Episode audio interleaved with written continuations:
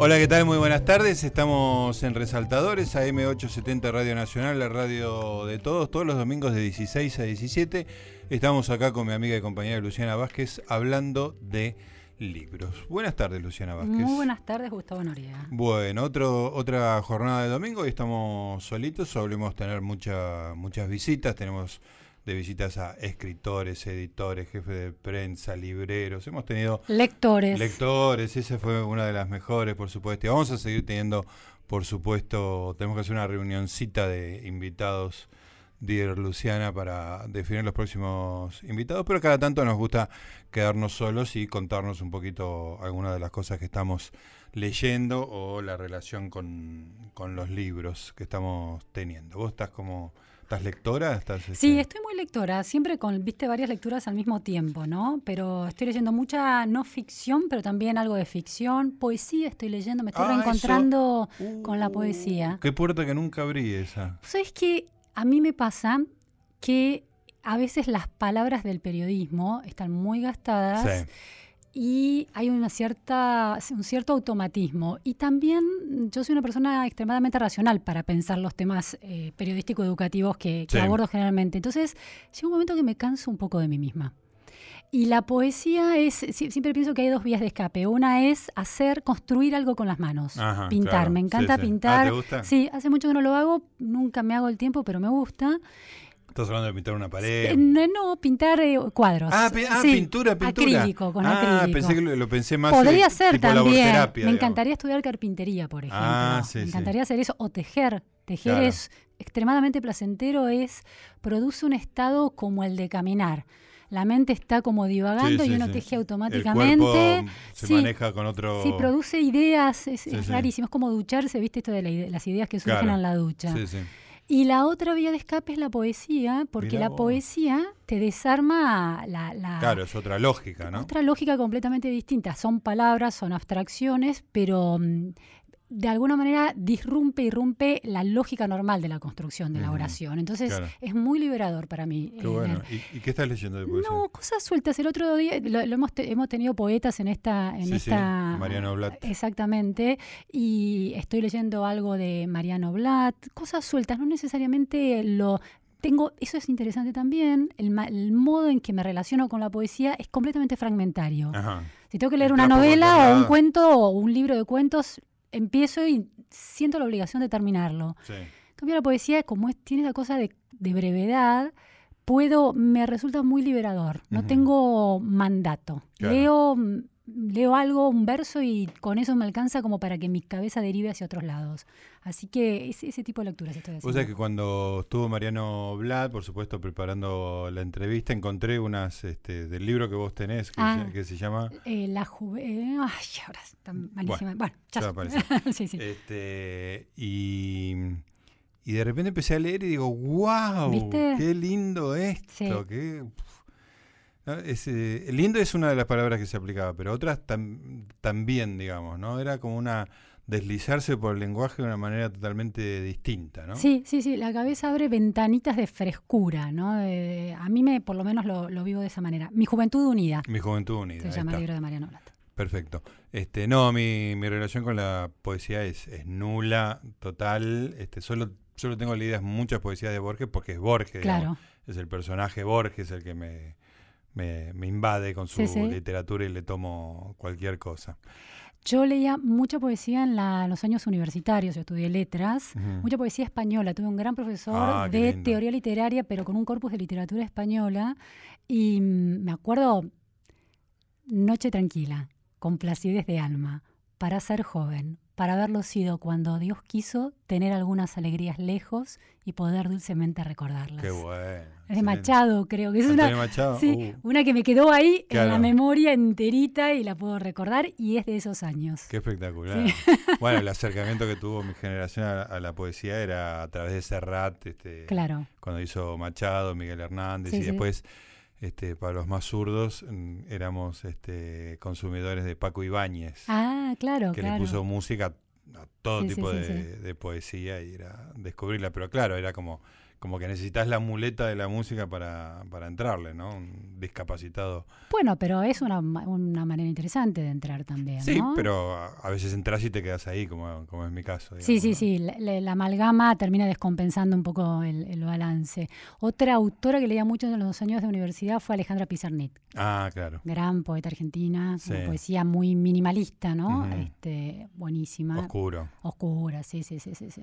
Pues es que de- estoy en una nueva etapa de mi vida, después de un año y pico complicado, que le dediqué un esfuerzo a cualquier hora libre que tenía, que, le- Claro. que eran muy pocas, porque el año pasado trabajé, hice tres programas diarios de radio, este, al libro que estaba haciendo, con lo cual durante casi te diría dos años, casi no eh, esto, esto es mucho más significativo que cualquier otra cosa, casi no vi partidos de fútbol, me reservé solo para los partidos de River, este que para mí era con Sí, muy impresionante Sí, para sí. vos. ¿eh? Te Este, faltaba oxígeno. De Sí, sí, manera. sí, aparte que yo, no, Barcelona, Liga Inglesa, co- todas cosas que al futbolero son como parte de su alimento Claro. espiritual y para mí eran muy importantes, abandoné totalmente, dejé de ver películas también prácticamente, bueno, leyendo solamente de la década del 70 y, y haciendo radio, radio, radio, radio.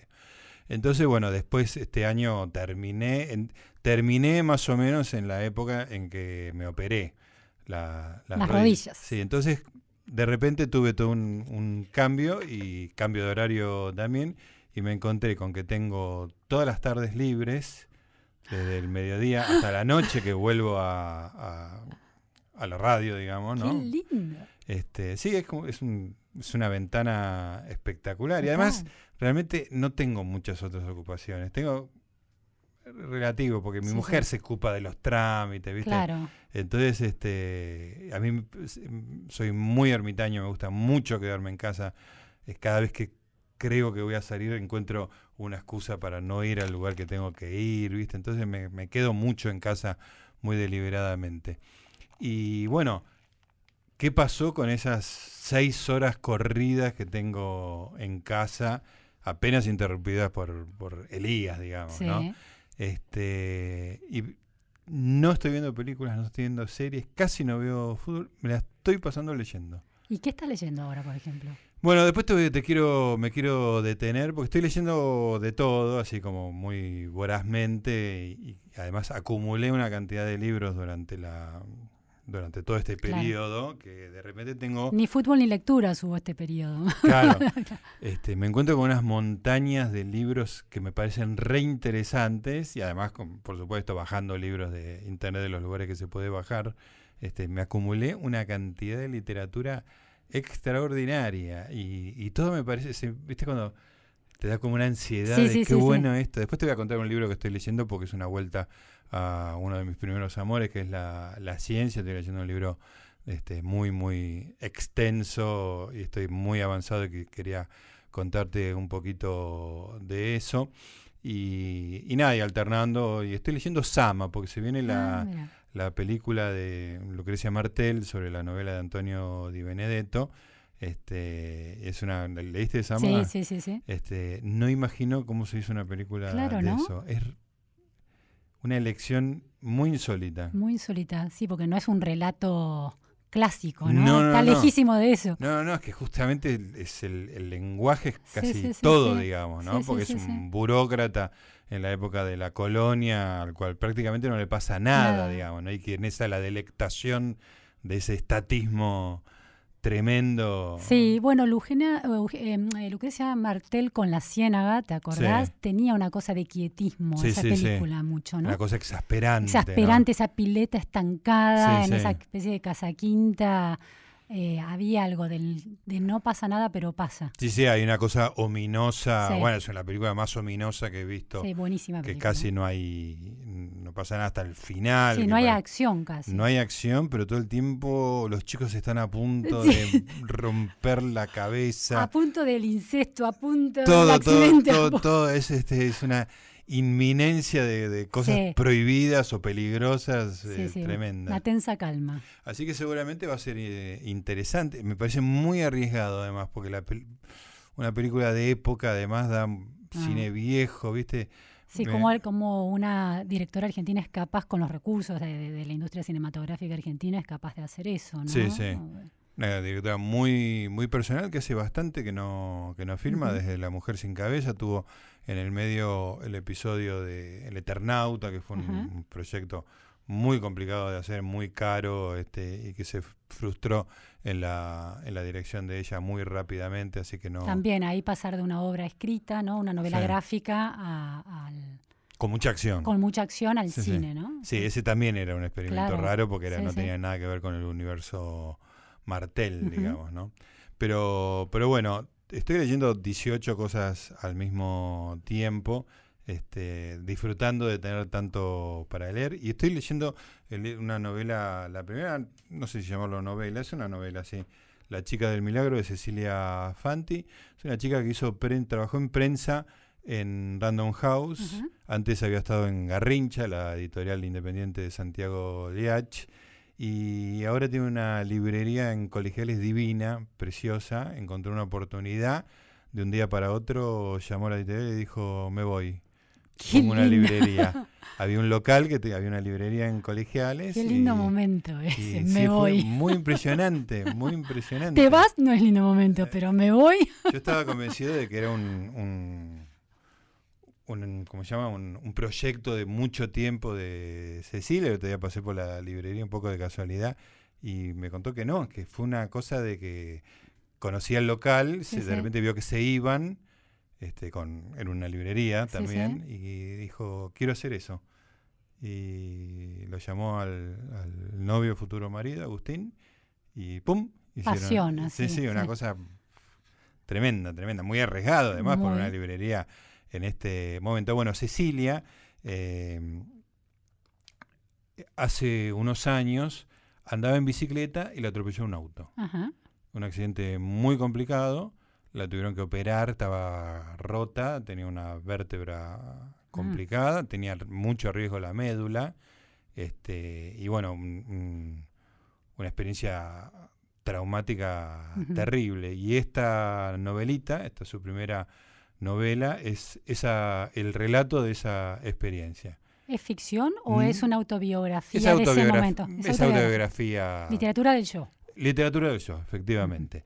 Eh, Cecilia escribe muy bien, muy bien. Te lo voy a pasar después porque es muy. La tapa es muy sugestiva, ¿no? Es ella. Es ella, que es una chica lindísima, es una chica preciosa, eh, eh, en, actitud expectante con un libro en un bar. Es realmente muy, muy simpático.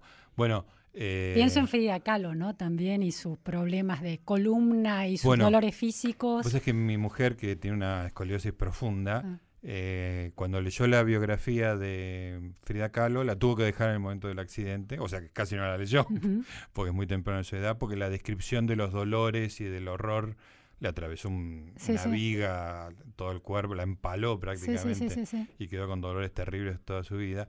Y ahora me dice que le, le va a costar mucho leer el libro de Cecilia. ¿Le cuesta porque le hace revivir su propio dolor? Ah, sí, qué, nivel de empatía con lo que lee. No, ella tuvo toda su adolescencia un cuello, una prótesis, este, un cuello ortopédico que es este letal, digamos, porque es este no solo el dolor físico, sino la incomodidad del cuerpo de la adolescencia al cubo, claro. ¿no? Tremendo.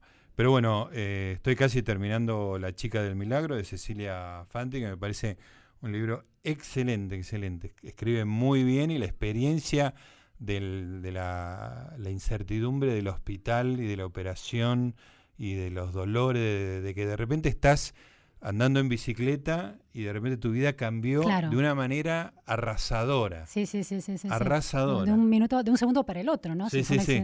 Sí, sí, ella que ni se dio cuenta, no lo vio el auto. Entonces de repente sintió un golpe este, y de repente se encontró en el piso y a partir de ahí su vida entró en un curso Ah. totalmente inesperado, digamos, ¿no? Este, y en, el hospital... Sí, como las tramas cambian. Sí, ¿no? sí. No solo en la literatura, en la vida también. Y en el hospital, este, antes de operarse, eh, sin poder moverse, porque cualquier movimiento es peligrosísimo, piensa en el talco que todavía debe haber en el piso de su habitación, que se había puesto en los pies y se cae un poquito de talco siempre. Claro. Qué, lindo detalle. Como que eso sigue. Sí, sí, sí. sí, Tu vida entra en un carril distinto de ese. Sí, sí, sí, En la vida normal vos llegás a la noche, te pones el zapato, barres. Claro, Y eso desaparece, ¿no? Hermoso detalle. Y ese talco queda. Bueno, está lleno de, esa, de esas cosas. Un libro realmente extraordinario que emparenta un poquito, un poquito con el libro de John Didion, el año que vivimos en el año del pensamiento mágico. ¿Por qué? Porque es el año en que John Didion, eh, su marido de 50 años, 50 años de edad, no, 50 años de matrimonio, se muere de un infarto, con su hija Quintana eh, internada. Y es el año que ella tarda en aceptar la muerte de su ah. marido. El pensamiento mágico es por una cosa, creo que lo conté acá. sí, en, algún, momento. Sí, una cosa absolutamente genial, que es, eh, por ejemplo, cuando empieza a regalar la ropa de su marido, cuando llega los zapatos no los puede regalar, porque piensa, si vuelve va a estar descalzo. Claro. Sí, la, mente se automatiza. Sí, sí, como que hay. realidad paralela. Como que si regala los zapatos lo mató, lo terminó de matar. Sí, sí, en cambio, si deja los zapatos, queda como una, una, alguna chance de que. Y también una cosa extraordinaria era, ellos son intelectuales neoyorquinos de toda la vida, y piensa que tiene que avisar, un aviso fúnebre en New York Times, y dice que se van a enterar en la costa este, pero en la costa este todavía no se murió. Por el tiempo, claro. Por los Diferencia horarios. Sí, sí, sí, Y bueno, ese es el pensamiento mágico, ¿no?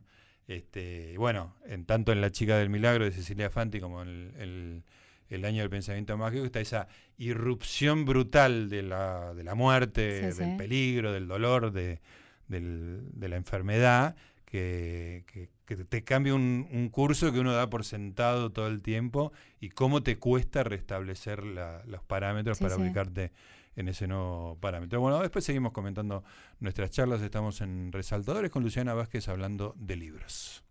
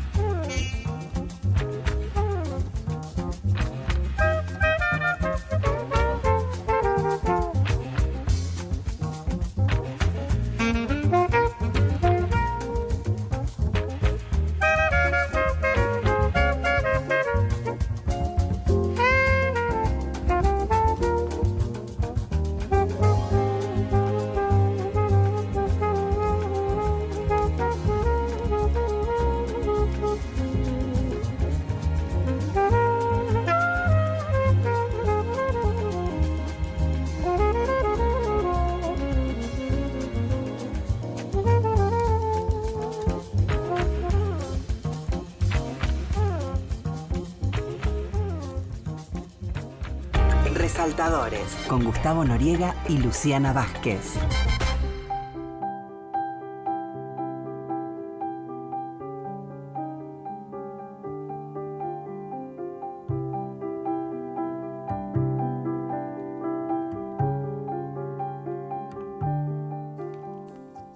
Muy bien, seguimos en AM870 Radio Nacional en Resaltadores. Estamos hablando de libros con Luciana Vázquez. Contame algo Luciana. Que, Mira, yo te ¿en quiero, has estado? te quiero contar dos cosas. Una es una experiencia de, de lectura, de hábitos de lectura, y la otra es después una lectura.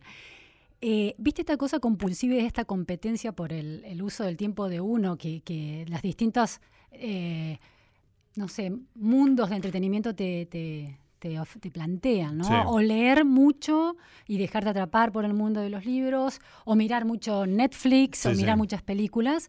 Y a veces la facilidad del clic con, Net- con Netflix hace que, que te, te coma el fin de semana, es te cuelgues muy- mal. Y yo llegué a un punto en que había visto todo. Le habías agotado el lo catálogo. bueno, lo malo. Volví a mirar lo Ah. malo. Mal, muy mal. Y, y decía, ¿cómo, dejo, ¿cómo me deja de pasar esto? Y Sí, no sí. había modo. Gilmore Girl la viste dos veces. Eh, todo, no, eh, vi dos veces eh, The Good Wife. ah, de Good Con Wife. Juliana Margulis. Margulis. Buenísima esa serie. La transformación del personaje es impresionante. Sí. Gilmore Girls la vi cuando la dieron unas cuantas temporadas y después la volví a ver cuando la subieron todas y vi los últimos capítulos que hicieron. Los nuevos. sí. No, no, pero he visto todo. Y hace un par de meses, no sé cómo, no me pasa más eso. Ah, Y las nuevas series, Ozark, creo que hay una. Ozark. Ozark, sí. no la vi y voy a. Starbucks y el chico de Starbucks, Sebastián de Starbucks, siempre me dice, ¿y viste Luciana tal serie? No, no, le digo, todavía no, no, no, y estoy leyendo mucho. Sí. Es una Ah, cosa- estás como yo. Sí, muy rara, pero no diría que fue voluntario, me pasó. Es decir, es como Claro. si me hubiera. Yo lo asocio con una cosa de los, los fumadores. Hay un método de fumar que te encierran cinco días, creo, eh, en una sala a fumar todo el día con otros fumadores y a llenarte de humo. A saturarte. Hasta asquearte. con el humo. Entonces, Ajá. a partir de ahí no fumas nunca más. Ay, qué horror. Hay una, sí, sí, sí, hay un una especie de, de terapia del comportamiento que Sí, funciona sí. así. Yo creo que algo Que así me debe haber pablo- pasado. pavloviano, ¿no? Medio, sí, medio. Así que bueno, es, Te, te puedes agarrar un cáncer en el camino, digamos. si no te lo agarraste ya a esa altura, Claro, si llegaste a ese extremo es porque... Así que estoy muy contenta de haber superado mi, mi momento Netflix. Está muy bien. Bueno, y, y traigo hoy para contar una lectura que es una lectura de algún modo de, de- de adolescentes y que de hecho me puse a leerla porque mi hijo que tiene casi 15 años estaba leyendo hace un año mucha eh, ciencia ficción, buena Sí, me ciencia contado. ficción. Eh, entonces me acerqué a un autor que no le, ha- no le había prestado mucha atención. Philip Dick. Philip Dick. Ah, qué bueno. Philip Dick. Y así que, mm, Se bueno, pone contento Santiago Pfeiffer, nuestro productor. sí, le gusta Philip Dick, sí, grande. Saludamos, eh, ya que estamos, a Laura Cristal, A. Laura nuestra Cristaldo. operadora de Santiago Pfeiffer en la producción. Y Philip Dick, bueno, es el de el- su libro, eh, los, ¿cómo es? Los de los marcianos sueñan con... Sueñan Los, sueñan los marcianos... No, los androides. Los androides con... ovejas eléctricas. Exactamente, que es la... Blade Runner. Blade Runner, la inspiración de Blade Runner. Sí. No estoy leyendo, no leí ese, sino el que le- quiero hablar sobre tiempos marcianos o tiempos en Marte, Marshall Times en inglés, que está traducido al castellano como tiempos de Marte. Y bueno, la, la- la- Philip Dick es un personaje extremadamente Sí. particular. Vos sabés que tiene una historia, su, su llegada al mundo es casi de ciencia ficción. Nació con una hermana melliza que mm, su, su hermana dorada que a las cinco semanas murió. ¿Sí? Eso explica buena parte de su literatura. Y muere porque su padre trabajaba en el Departamento de Agricultura de Estados Unidos va y había sacado un seguro de vida para toda la familia. Va alguien de la compañía de seguros, un asistente social, algo así, que chequea un poco las condiciones de vida de, de las familias que sacan seguros de vida y descubre que él, el bebé, eh, Philip Dick, estaba muy desnutrido y su hermanita había tenido un accidente y la llevan al hospital y muere Ajá. finalmente, a las cinco semanas Sí. de haber nacido. Es una historia casi de, de- de- estos gemelos fantasmas, ¿no? sí, ¿Viste? De que está siempre ahí la, la otra presencia. Marshall Times o Tiempos en Marte o Tiempos Marcianos es la típica novela de distopía del futuro, ¿no? Un futuro oscuro en el que la humanidad está explorando el, el- el universo y colonizando, en este caso, Marte. ¿no? Esa idea eh, de, la, de la década del 50-60 de que se podía llegar a Marte Había se podía... como antes se colonizó el mundo, había que col- colonizar otros mundos. otros mundos y Marte estaba, parecía, parecía posible. La historia, cuento la trama, no cuento el final, no, algunos apuntes sobre la trama. Eh, hay un mecánico, Chuck Boren, en, en- en Marte, que, tiene, esqui- que ha sufrido esquizofrenia de más joven. Está casado con su hijo, trabaja para una gran compañía de, arreglar cosas, porque en, Marte se necesita arreglar todo el tiempo cosas, porque básicamente están muy lejos de la madre tierra, de manera que lo que se rompe hay que arreglarlo y volver a arreglarlo. No se hacen cosas nuevas. No se hacen cosas nuevas. Hay que arreglarse con lo que hay. Con lo que hay. Y em, hay además un sindicalista ultrapoderoso, Arnie Cott, que es como el dueño del agua, sí. ¿sí? Que tiene múltiples negocios, muchos de ellos ilegales, y parte de eso es real estate, eh, negocio inmobiliario. Marte es un territorio desértico con algunos lugares donde hay agua y en torno a esos lugares donde hay agua la civilización humana se ha sentado. Hay marcianos, los Blickmen, ah, son negros. Sí.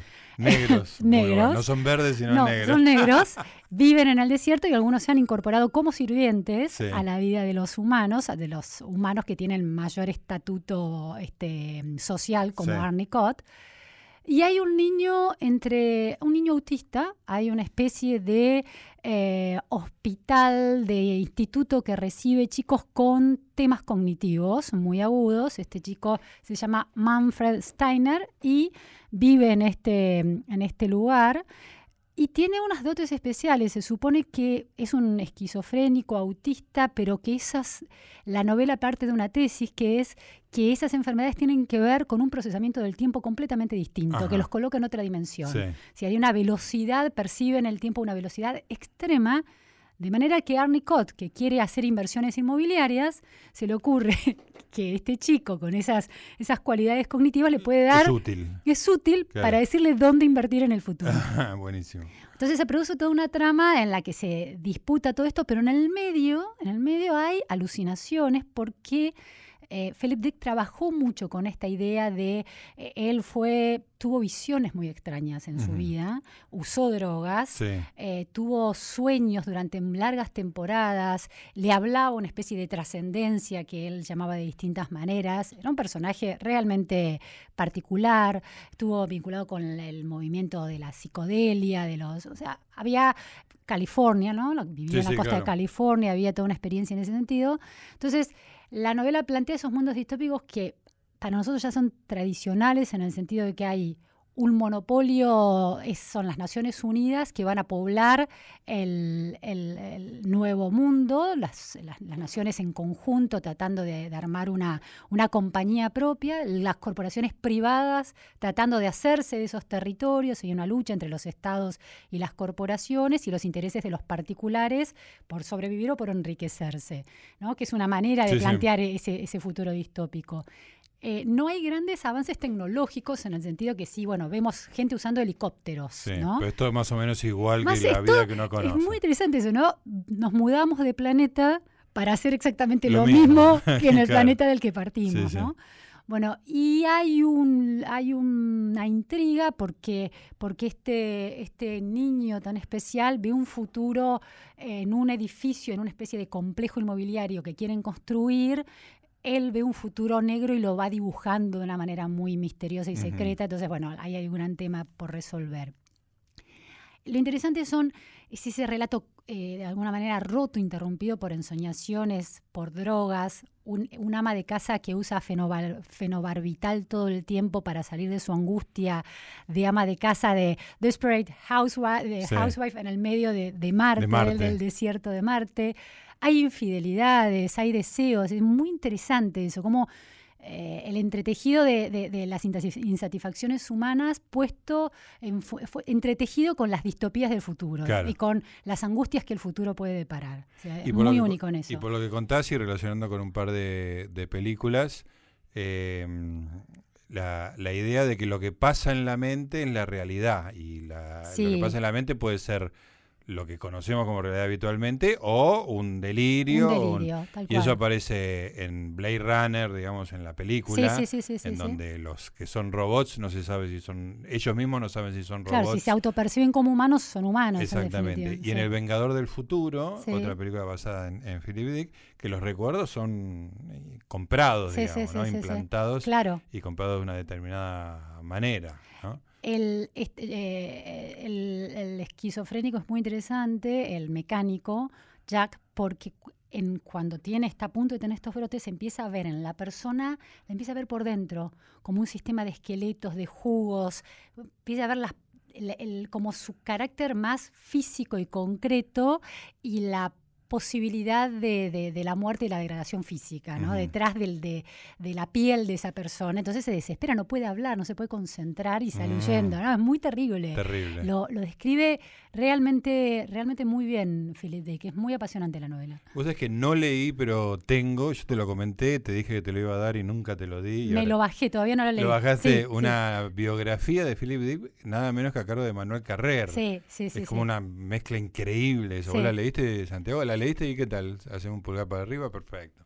Pulgar para arriba de Santiago, la biografía de... Vení, eh, contanos. Dale. Dale, dale, dale. Quiero que estés un poquito de micrófono. Mira cómo se niega, ¿eh? Pero qué cosa, debe estar bueno, ¿eh? pero... No tiene ganas, bueno, no hay que, no hay que forzarlo. La, próxima vez lo, lo forzamos. Bueno, seguimos en Resaltadores, capaz que ahora lo torturamos un poco, lo tenemos a Santiago Faipo que nos hable de Philip Dick. Resaltadores con Gustavo Noriega y estás escuchando Resaltadores. Estás escuchando Nacional.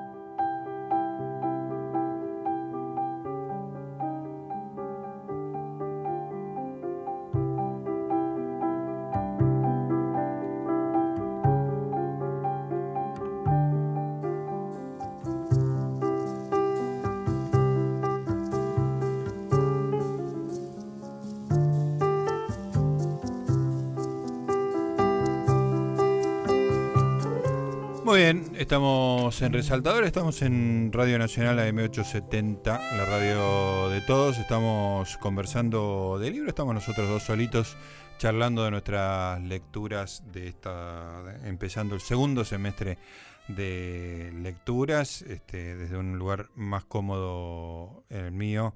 Este, sin habiendo terminado un trabajo y habiendo terminado el catálogo de Netflix Luciana, con lo cual es buenísimo.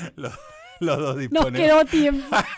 Nos quedó mucho tiempo libre para la, para la lectura. Te quiero contar, este me, me sumergí en un libro de tapa dura y 600 páginas. Eso solo, de por esta frivolidad, la eh, superficialidad, este, me da una felicidad que yo no te puedo explicar. Literatura de datos es esto. Ah, tapa dura o sea, es un libro que lo pedí a ciegas, porque yo lo, había bajado, pero cuando se editó acá en la Argentina hace un mes, lo pedí y cuando me llegó y vi que tenía 600 páginas y que tenía tapa dura, me dio como una... aparte un compromiso personal a leerlo, ¿no? Este, es un libro de ciencia, un libro de divulgación científica, que se llama El Gen, una historia ah, personal. sí, es un tipo muy capo. El, sí, de Arta McCarthy. Sí, tiene eh, varios, tiene dos o tres libros buenos. Tiene otro libro que es fundamental, que es un libro famoso, que es este, eh, ¿cómo se llama? Es el del cáncer. El emperador de las, el emperador de las, de las enfermedades, que es el cáncer. Sí, sí, sí, ese es un libro del año 2010, El emperador de, las enfermedades, una biografía del cáncer. Yo me lo bajé al Kindle. Sí, yo también, yo también. Este, pero es, es, complicado leer 600 páginas sobre el cáncer. Este, bueno, eso fue en el año 2010, premio Pulitzer, o sea, el tipo es científico ¿Eh? de verdad.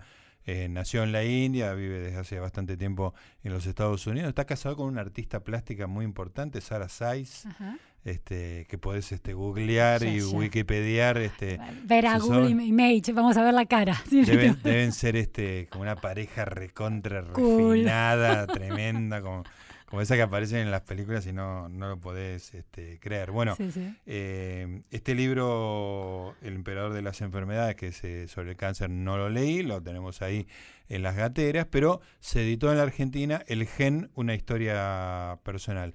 En ambos libros lo que hace es relacionar o ir mechando partes de su historia personal en la India, con su familia, este, con este, enfermedades hereditarias, este, bueno, cáncer en el caso del libro del cáncer, etcétera. Este, pero bueno, para mí, que como recordarás soy licenciado en ciencias biológicas, es como volver a una literatura que me es, este, al que le tengo un cariño muy especial y, la verdad es que me generó una empatía con un momento y una, un recuerdo muy vívido de, de, un descubrimiento en mi vida que tengo muchas ganas de contarte. A ver. Eh, bueno, el libro va desde Darwin y Mendel hasta el proyecto Genoma y, la, biotecnología más este, sofisticada para tratar enfermedades vía eh, ingeniería genética, digamos, ¿no? Todo el recorrido muy detallado, capítulo por capítulo, va avanzando. Este, y bueno, que yo, Darwin es uno de mis ídolos intelectuales, te lo conté también en algún momento. Pero bueno, llega el momento en el cual el conocimiento a mediados del siglo XX ya se hace bioquímico, digamos, ¿no? Cuando en el año 53 Watson y Crick descubren que la estructura del ADN es una hélice helicoidal, una, una hélice doble, este, que se retuerce, así como hacen las hélices, y que son dos pares de cadenas que están enfrentadas y que eso hace que se reproduzcan, digamos, porque esas cadenas se abren, cada una se copia con su complemento y repiten, digamos, ¿no? De eso están compuestos los cromosomas, que son los que se dividen en el proceso de la herencia, ¿no? Eh, bueno, es, es, uno de los grandes avances de la ciencia del siglo XX, la estructura del ADN es algo central, la imagen de la doble hélice es, es una imagen tan potente, tan bella, este, cuando, cuando llegaron, cuenta el, libro de Siddhartha Makershi, lo cuenta con mucho detalle, cómo ellos llegaron a, después de muchos intentos, eh, o sea, llegaron a saber que el ADN era central en la herencia, digamos, ¿no? que era el material más importante, pero no sabían cómo, cómo era el ADN, sabían de qué estaba compuesto, porque viste que en los procesos químicos lo descomponen y después miden, tiene aminoácidos, tiene este, fosfato, tiene esto, tiene lo otro, pero no saben cómo es la cadena. El momento en que Watson y Crick descubren que la estructura es una cadena helicoidal, este, es como descubrir América, porque las posibilidades que brinda son infinitas. Ahí se dan cuenta de cómo es la, cómo se descomponen los, genes, digamos. Entonces, la genes todavía no se hablaba, pero el material de la herencia está ahí, una cadena y, es un nivel de simplicidad y belleza esa imagen que la euforia que te da el momento en que pasan de un kilómetro, porque están mucho tiempo con eh, las bases, eh, adenina, timina, guamina y citosina, que son las bases que se combinan en el ADN. Este, ¿Qué son las bases? ¿Qué quiere decirle? Eh, son, componentes... son, componentes nitrogenados, digamos, que, que, están unidos de alguna manera, digamos, ¿no? Y que descubren que en, en, la composición, siempre la cantidad de adenina es igual a la cantidad de tirosina y la hay cantidad una lógica muy perfecta. Hay una lógica perfecta entre dos grupos. Hay, dos que están en la misma cantidad y dos que están en la misma cantidad que no necesariamente es la misma de la otra. Con lo cual se dan cuenta que están de a pares.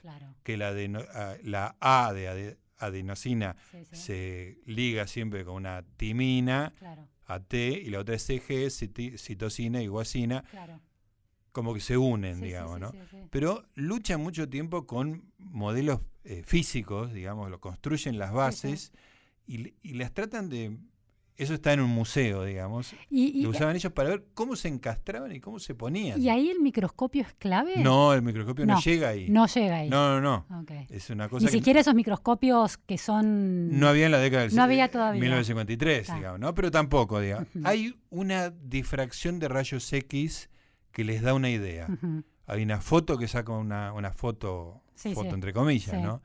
Que les da una idea de que lo helicoidal puede jugar un rol. O sea que es especulativo hasta ese momento. Salvajemente ah, especulativo. Pero en un momento están con las están con la, con la, como si fuera un rompecabezas de chicos. Claro, como si fuera una maqueta de arquitecto. Exacto, como uno es este, la, la A con, las, con, las, con la T y la C con la G, cómo las une, cómo las une y de repente uno dice, son, es una hélice y en vez de estar afuera, que es lo que pensaban todo el tiempo, que el fosfato, era donde se ubicaba el fosfato, digamos, ¿no? Este, dice, no, se unen adentro y eso es las ligas. y eso hace que estén pegadas y empiezan a armar, armar y les sale el rompecabezas perfecto. digo, es un momento de película, Ah, muy de película maravilloso. Sí, como la- el descubrimiento también es el descubrimiento de un modelo que puede cerrar, ¿no? No Exactamente. es necesariamente la evidencia física de No, no, no. Que además el factor belleza y simplicidad Claro. es más importante que, el- que una demostración. Sí, digamos, sí, sí, ¿no? sí, sí, sí. Este, cuando llegan al modelo helicoidal, dicen, tiene que ser cierto. Claro, No hay manera de que esto no sea cierto. claro, Porque la naturaleza no va a dejar pasar claro. esta oportunidad de que funcione una Sí, hélice sí, con estas bases. Sí, sí, ¿qué? Y es un momento extraordinario. Ellos lo- lo, tenían veintipico de años, ¿eh? Eran, uno, uno tenía veintipico y el otro treinta y pico, pero eran pendejos. Sí, sí, sí, sí, sí, pendejos. sí. Este, y bueno, ganan el premio Nobel por esto en el año 62, como que tarda nueve años en...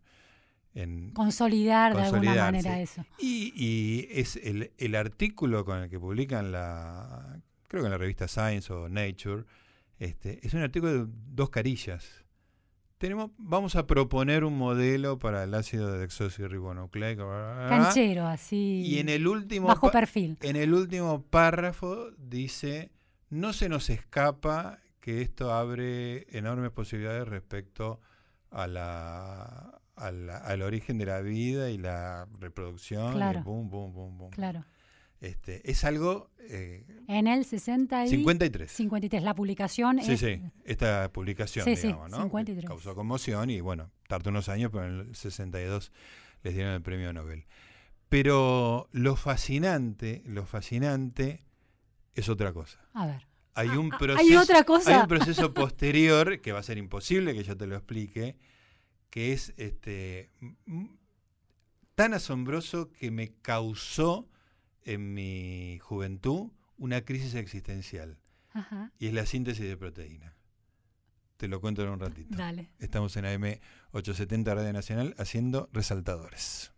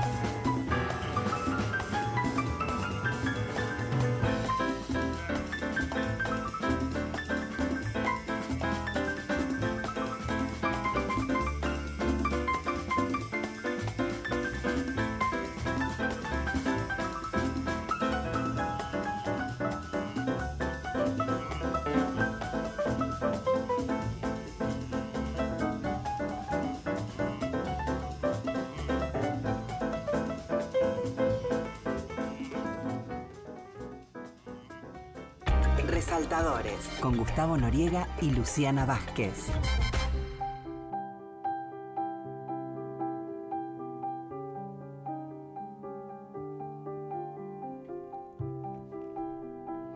Amigos, entramos en el último bloque del Resaltadores de hoy en que nos estamos contando nuestras lecturas con Luciana Vázquez. Y te estaba diciendo que, Quedó ahí que, un... que el ADN, que la estructura de ADN es el, el momento más importante de la ciencia del siglo XX seguramente, pero que hay algo más que viene de ahí que para mí es la cosa más extraordinaria y asombrosa que he aprendido jamás y que me generó una crisis existencial muy fuerte.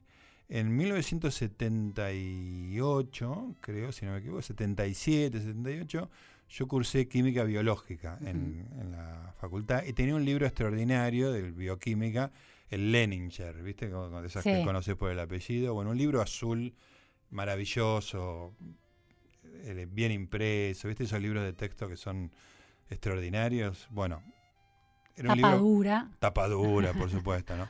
Extraordinario. Y ahí eh, aprendí cómo era la síntesis de proteínas. Porque vos tenés el ADN y, Ujú. se- y te expliqué muy rústicamente cómo el ADN se divide, se copia de nuevo, cada uno es una copia igual a la anterior, Sí. y ese es el material este, hereditario, Sí. digamos, ¿no? Así se forman los cromosomas, así se duplican las, las células y van repitiendo la información. Pero ¿qué es la información que tienen?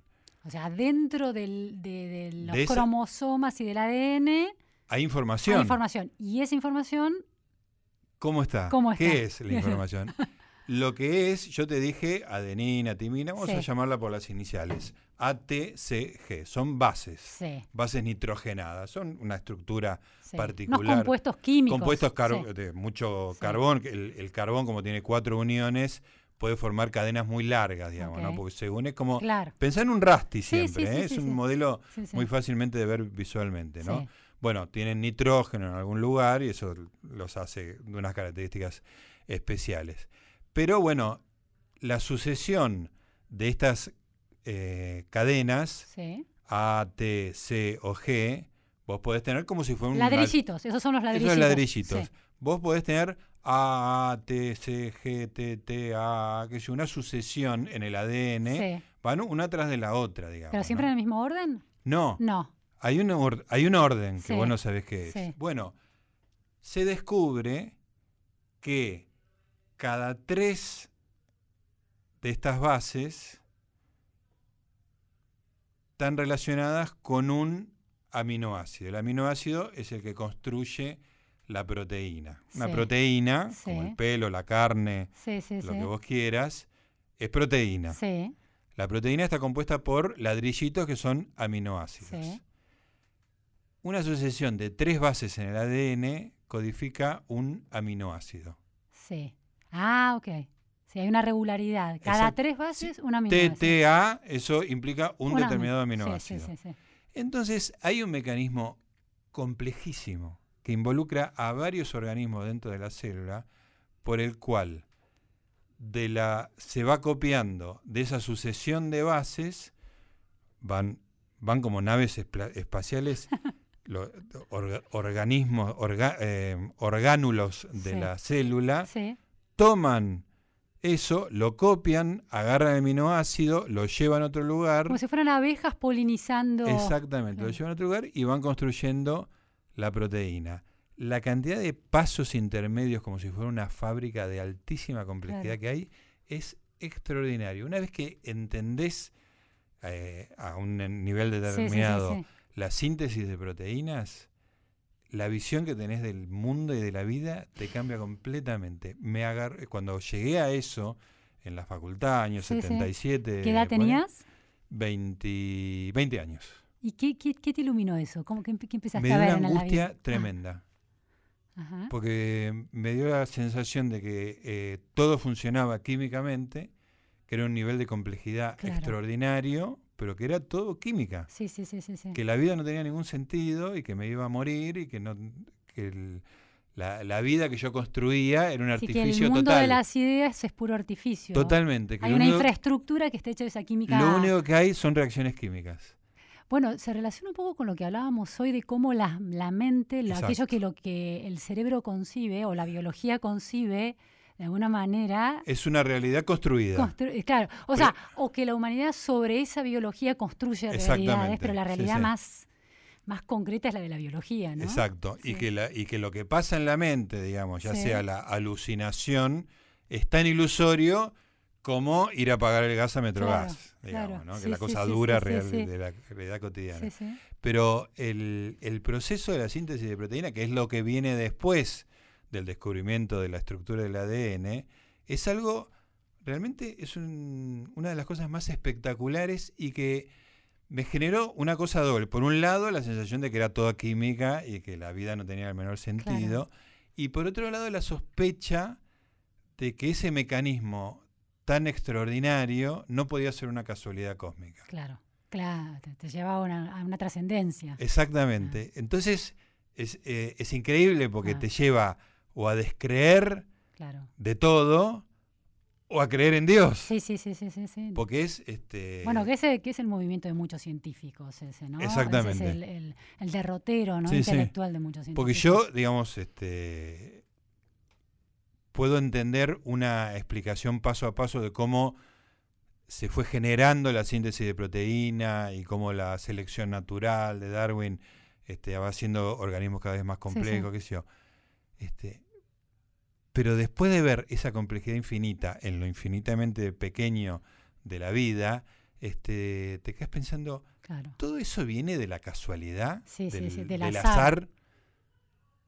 Todo sí, no eso puede ser un la- azar tan inteligente, ¿no? o sí. ¿O sí? Digo, por supuesto la, la pregunta no tiene respuesta. Y las- el tema de la síntesis de proteínas es parte de la trama del libro Sí, también. sí, sí, lo que viene después y me rememoró totalmente Claro. esa sensación. Me acuerdo eh, físicamente, te digo, te doy unos detalles porque son absurdos, digamos, y eso les da más verosimilitud. Un miércoles a la noche estaba en el tercer piso del pabellón 2 de la Universidad de Buenos Aires, del Exactas, este, que salía de la clase de química biológica, este, y sentí una angustia tremenda, un vacío tremendo. Y te iba a ir a la cancha a ver a River, que cruzaba la Lugones y estaba en la cancha de River, y me daba cuenta de que lo que hacíamos las 30.000 personas que nos juntábamos ahí era distraernos de la, De la esencia de la de la sin vida. razón de la vida. Claro. Vos sabés que me has acordado mucho, hay, eh, en, hay algunas eh, interpretaciones de- del autismo, cuando, esos, lo- cuando los, los casos de autismo generan chicos, estos chicos super genios que entran a, a la universidad a los cinco años y son genios de la Sí. física, por ejemplo, tienen como una capacidad de ver el mundo con ojos completamente distintos. Claro, Es decir, ven en el claro. mundo ecuaciones o sistemas de relaciones entre formas que tienen que ver con los modelos de la física o de la matemática, pero que no tienen que ver con la percepción normal del mundo. Es otra percepción. Es otra percepción, Otra ¿no? como otra percepción. dimensión. Se está viendo el mundo. Es un poco esto lo, lo que vos decís, ¿no? Lo seguimos otro día porque se nos acabó el tiempo. O lo seguimos charlando ahora caminando por la calle este. Maipú este, 555. Señores, Laura, Santiago, gracias por todo. Se termina el programa. Nos reencontramos el domingo que viene a las 16 horas para ser resaltadores acá en AM870 Radio Nacional. Chau.